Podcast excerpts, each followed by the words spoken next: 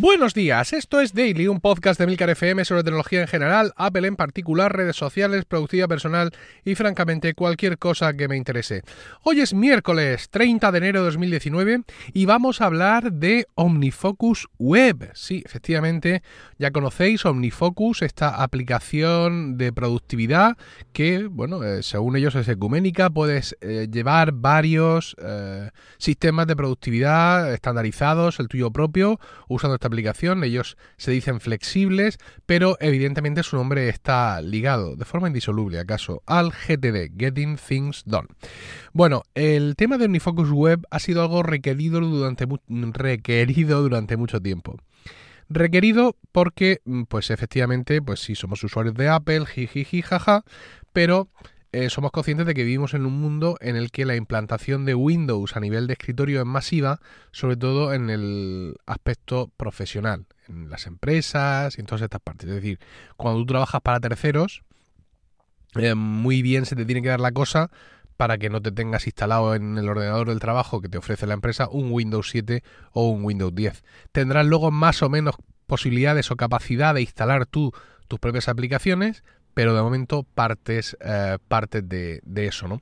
Entonces, claro, aquellos que hemos caído prendados de OmniFocus y que eh, descansamos en OmniFocus para nuestra productividad, nuestras tareas, nuestros proyectos, nuestro sistema, nuestra vida, en definitiva, pues nos encontramos ahí con un problemazo. Este problemazo me llevó a mí durante muchísimo tiempo a intentar buscar alternativas. Por ejemplo, yo estuve tratando de usar Evernote como aplicación GTD, que es algo que por ahí se puede hacer. Incluso David Allen eh, su empresa vende un manual sobre cómo hacerlo. Eh, hay muchos manuales oficiales de la empresa de David Allen y no oficiales que explican cómo adaptar un montón de aplicaciones a la filosofía eh, GTD, pero mi experiencia con esto generalmente es mala. Es decir, no. Pero quizás sea por una cosica de la cabeza mía, pero no me termino yo de ¿vale? No, me termina, no me he terminado de ir bien nunca en nada de esto que, que he conseguido. La única excepción honrosa y honrosísima es Facile Things, he escrito Facile Things, que es una aplicación eh, nativa web principalmente, pero evidentemente con versiones para iPhone, Android todo eso, y que es siempre, digamos, la segunda cosa que, yo ofrezco cuando alguien me pregunta. Si mañana el grupo Omni cerrara, así, ala, se ha acabado de hacer aplicaciones, yo me iría a esta aplicación sin lugar a dudas. Bueno, el caso es que las que vivimos en un mundo multiplataforma, implorábamos, rezábamos a nuestros dioses, eh, rezábamos a David Allen, aunque está vivo, pero se reza igual, eh, por una versión web de OmniFocus y esto nos vino con las últimas versiones. Ya nos advirtieron de que esto iba, iba a estar ahí y efectivamente a finales de año ya se ofreció esta beta, yo me apunté y pues ya me enviaron, ya me activaron, por así decirlo, el enlace. Digo activado porque el usuario que tú te necesitas para usar la beta de OmniFocus es el propio usuario de sincronización.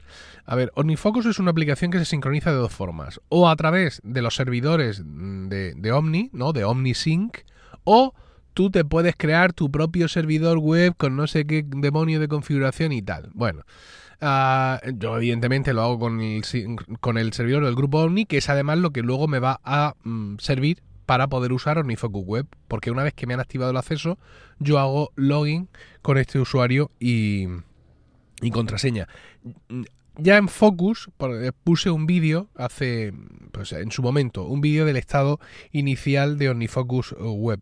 Y más allá de la falta de funcionalidades o de opciones, llamaba la atención los problemas de interfaz gráfica. Y en eso es precisamente en lo que se han estado centrando en su trabajo durante todo este tiempo. Eh, van sacando unas tres actualizaciones por mes de media. Digo de media porque, por ejemplo, en diciembre llevan cinco y ah, no sé si han sacado una ayer o algo así, pero hasta la fecha en enero llevaban dos. ¿Qué es lo que han mejorado? Eh, ¿En qué se han centrado en este tiempo? Pues muchos atajos de teclado. Evidentemente lo que se trata es de mimetizar el uso de la aplicación web a la aplicación del Mac. Esa es la intención, ¿no? Es decir, que tú estando en tu ordenador Windows o en tu ordenador que no es tuyo, de quien sea, puedes entrar a vía web y tengas un manejo similar al del Mac. Han implementado, mm, digamos, las mismas posibilidades en todas las vistas, que esto no, no estaba. Es decir, que puedas añadir tarea, editar tarea y borrar tarea desde todas partes, desde todos los listados, cosa que no siempre era posible, o al menos no siempre con las mismas opciones. También han añadido mejoras en el comportamiento del botón de añadir tarea y de añadir tarea al inbox. También dos botones que aparecían o no aparecían según las vistas y que se comportaban o no de distintas formas. Eh, y no solo esos botones, han añadido consistencia a todos los botones que aparecen en diversas, en diversas vistas, porque esto era una verbena. O sea, mm, te ibas a un listador de proyectos y desaparecía la mitad de la aplicación. ¿no? Las cajas de diálogo que te aparecen cuando, por ejemplo, cuando añades eh, quieres añadir un contexto, cuando quieres añadir una tarea, ya se van pareciendo más a la versión del Mac, aunque hay algunas que todavía lucen un poco raras. Y de momento no hay perspectivas, eh, me refiero a las perspectivas personalizadas. Solo partimos de las cuatro perspectivas básicas, que son el inbox, la sección de proyectos, áreas de responsabilidad, la sección de eh, contextos o etiquetas y la sección de tareas destacadas, ¿no? Esta banderita que te permite OmniFocus ponerle a, las tareas o incluso a los proyectos. Si se lo pones a un proyecto, todas las tareas de dentro del proyecto heredan, heredan la bandera. Y ahí van. Es decir, mm, la velocidad ha cambiado muchísimo. Eh, yo voy mirando de tanto en tanto, pero para preparar este programa pasé un rato más del habitual. Y no solo ya digamos, se dibuja la pantalla inicial más rápidamente, sino que cualquier movimiento entre secciones se hace más ágil. Evidentemente, todavía tiene puntos débiles y ahí es donde notas que la aplicación, digamos, cae en picado su rendimiento, por así decirlo, ¿no? Como si fueras montando en bicicleta y de pronto te encuentras una cuesta, pues es una cosa así de brusca, pero se nota que, están trabajando mucho y en serio. Hay una cosa muy interesante de OmniFocus Web eh, queráis o no usarlo, por así decirlo, es decir, sea, sea o no vuestro problema, porque para mí esto ya no es un problema. Es decir, yo ya decidí en su momento llevarme el iPad al trabajo y el iPad es para mí una segunda pantalla, bueno, tercera, de hecho, porque en el PC del trabajo tengo dos pantallas y yo ahí tengo constantemente OmniFocus, tengo Fantastical y de manera extraña y curiosa suelo muchas veces ahí responder emails también del trabajo, pese a que tengo el ordenador debajo de mis dedos. Pero bueno, en fin. Básicamente para eso lo uso y me va genial, ¿no? Estoy muy contento, con lo cual no tengo yo claro que si tuviera un OmniFocus web eh, optara por dejar el iPad en casa, ¿eh? porque además el iPad me vale para otras cosas con PDF Expert, es con lo que yo manejo y hago mis montajes de informes en PDF. Mm, no solo OmniFocus, son más cosas. Pero bueno, os decía que hay una cosa interesante de OmniFocus.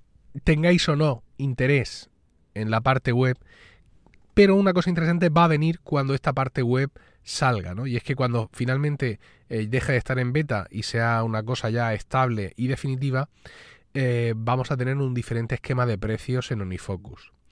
Las aplicaciones de Unifocus van a seguir estando disponibles para comprar, pero también habrá un mm, modelo de suscripción mediante el cual tú podrás usar siempre las últimas versiones Pro, ¿vale? Esto es importante, de cada aplicación y necesitarás evidentemente esta suscripción para acceder vía web. Es decir, algo como lo que yo hago ahora mismo, que yo compro las aplicaciones, eh, pero evidentemente no tengo un modelo de suscripción, ya no podría seguir siendo. Si quiero acceder a OmniFocus Web, tengo que pasarme al modelo de suscripción. Esto es importante porque estas aplicaciones de OmniFocus, eh, no, voy a decir que son caras, ¿vale? Porque aquí está un poco también otra discusión que quiero traer hoy. Son de precio alto. Eh, la versión Pro para el Mac eh, cuesta 80 dólares, 80 euros por ahí, y la versión Pro para iOS cuesta 60, ¿vale? Y estas son las versiones que yo uso porque para mí las perspectivas personalizadas lo son todo, siendo las perspectivas personalizadas eh, desde mi punto de vista la cosa más llamativa que ofrece la versión Pro. Es decir, eso me permite a mí crearme una perspectiva de donde sean aplicaciones de este contexto que estén en este área de responsabilidad y que sean estos dos contextos y quiero verlo además en este tipo de columnas y en este tipo de no sé cuántos. Eso me permite, por ejemplo, tener perspectivas de mm, eh, tareas siguientes, ¿no? Tareas que están disponibles para hacer, tareas siguientes en Emilcar FM, por ejemplo, eh, tareas relativas a determinados contextos importantes en mi trabajo, eh, en fin, diversas, diversas cosas que mm, le dan toda su flexibilidad de aplicación, ¿no? Entonces, bueno, se, supone o se entiende que para aquellos que sigamos queriendo comprar las aplicaciones, por el motivo que sea, tendríamos una suscripción de 5 dólares al mes que nos daría acceso a OmniFocus Web y para aquellos que no desean comprar las aplicaciones tendrían una suscripción de 10 dólares eh, al mes eh, que incluiría el acceso a dichas aplicaciones y OmniFocus Web. Esto no es oficial, esto que os estoy contando, esto es eh, circula por los mentideros, y si es oficial yo no conozco que lo sea, ojo, pero más o menos este podría ser el esquema de precios. Es decir, 5 dólares al mes para tener acceso a OmniFocus Web, siendo tú ya un eh, comprador de las versiones Pro de las dos aplicaciones, o 10 dólares al mes si no quieres comprar las aplicaciones y quieres tirar todo el rato de, suscripción. Esto es interesante porque, bueno, OmniFocus no saca eh, actualizaciones anuales. De hecho, su mm, ciclo de actualizaciones viene siendo básicamente cada dos años o una cosa así, con lo cual no podemos, digamos, multiplicar 10 euros por 12, ¿no? 120 euros, me cuestan 140 euros las aplicaciones Pro, pues aunque no use la web voy para allá. No, el cálculo es un poco, es un poco distinto. Pero eh, en un momento dado puede, eh, puede producir que OmniFocus acabe teniendo más clientes.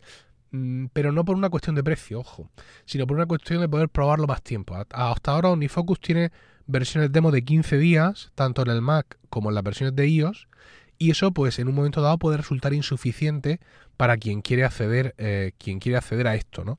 El poder pagar de pronto 10 euros pues mm, y tener un mes entero de acceso a todo te puede servir de, de digamos, de, de aliciente para mm, perseverar con la aplicación. El otro día ponía un tweet indicando que OmniFocus para Mac tiene una puntuación absurdamente baja en la Mac App Store porque una serie de usuarios eh, les han dedicado a ponerle una estrella porque es cara o porque no está en español. Este tipo de cosas tan graciosas, ¿no? Entonces, pues yo animaba a la gente que realmente ama OmniFocus y valora el producto a entrar y a puntuar como se merece o como ellos entiendan que merece la aplicación. Yo ya lo he hecho, hasta he puesto un comentario y evidentemente la puntuación de OmniFocus ha subido considerablemente. Me respondía uno de vosotros, oyente del podcast o, seguidor de Twitter, diciéndome que eh, son aplicaciones caras y yo eh, le indicaba que no, que no eran caras, que eran aplicaciones de precio alto lo cual no es lo mismo, ni muchísimo menos, y él me indicaba que quizá bajando un poco el precio, OmniFocus conseguiría ampliar su base de usuarios. Pero esto es que no es así. Quiero decir, mm, para empezar, se come con dinero y no con base de usuarios. Eso está claro, ¿no? Es decir, conocemos muchísimas empresas gratuitas o por ahí con un montón de usuarios y que se han ido al pique porque es que resulta que, eh, amigo, hay que pagar por las cosas.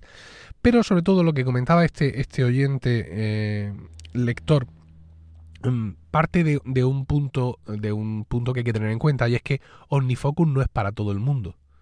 El hecho de bajar el precio aunque para este eh, oyente sea importante y él entraría, digamos, al juego y entraría a comprar OmniFocus, pero el porcentaje de usuarios que van a hacer eso es muy pequeño, porque OmniFocus no es para todo el mundo, ¿vale? OmniFocus no compite con la aplicación recordatorios, no compite con Todoist, que aunque tiene una parte de suscripción es gratuita principalmente. OmniFocus está a otro nivel. Entonces el número de usuarios, la cantidad de usuarios que realmente están eh, en disposición y entienden OmniFocus y, valoran eh, la aplicación y por tanto asumen su precio, es muy reducido. Si eh, bajan el precio, no se van a encontrar con que van a duplicar el número de usuarios, con lo cual las cuentas están claras, evidentemente.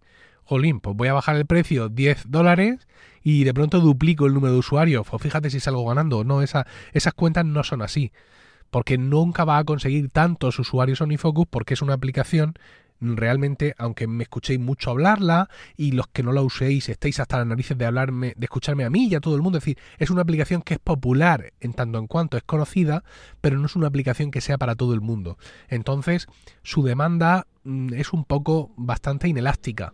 No depende tanto, esto es un término mm, económico, no quiero abrumaros, pero su demanda es inelástica, no depende eh, tanto del precio, sino de otro tipo de características del cliente. Con lo cual, pues sí, efectivamente, habría un grupo de gente que si le bajas 10 euros a cada aplicación, entrarían al trapo, pero no los suficientes como para que esa bajada de precio eh, interese hacerla a OmniFocus eh, de cara a aumentar sus ingresos desde el punto de vista general. ¿no? Y esto es lo que hay que tener en cuenta. Muchas veces el precio de las aplicaciones no solo es lo que, lo que vale en sí la aplicación, su desarrollo, la infraestructura y todo eso, sino también cuánta gente va a comprar esta aplicación, ¿no? Y cuánta gente, digamos, qué precio necesito para eh, eh, dado el número potencial de, compradores de la aplicación, qué precio le tengo que poner para, por un lado, cubrir mis costes y por otro lado obtener un beneficio que me merezca la pena tener abierto el puesto. Y ese es el caso de OmniFocus y no solo de OmniFocus, ¿eh? De un montón, de un montón más de, de, aplicaciones que se mantienen en un precio alto precisamente por eso, por una demanda inelástica y porque bajar el precio no va a suponer ni muchísimo menos un incremento brutal de las, de las ventas porque no hay tanta gente por ahí fuera interesada. Bueno, pues esas son las dos reflexiones que quería traeros hoy. Omnifocus Web, estado de la cosa, posible cambio en el esquema de precios en Omnifocus con esos planes simultáneos de suscripción a, digamos, simultáneos a los que ya existen de compra de las aplicaciones y por otro lado una reflexión de por qué Omnifocus entiendo que no es caro y mm, qué estrategia se esconde detrás del precio de OmniFocus y de otras eh, aplicaciones similares. Espero vuestros comentarios sobre todo esto en emilcar.fm barra daily, donde también encontraréis otros medios de contactar conmigo, y no olvidéis suscribiros a focus.emilcar.es, donde encontraréis vídeos nuevos cada semana sobre todos esos temas, aplicaciones y servicios que nos interesan de verdad. Y también allí encontraréis Weekly, mi podcast semanal sobre Apple, productividad y podcasting. Que tengáis un estupendo miércoles, un saludo y hasta mañana.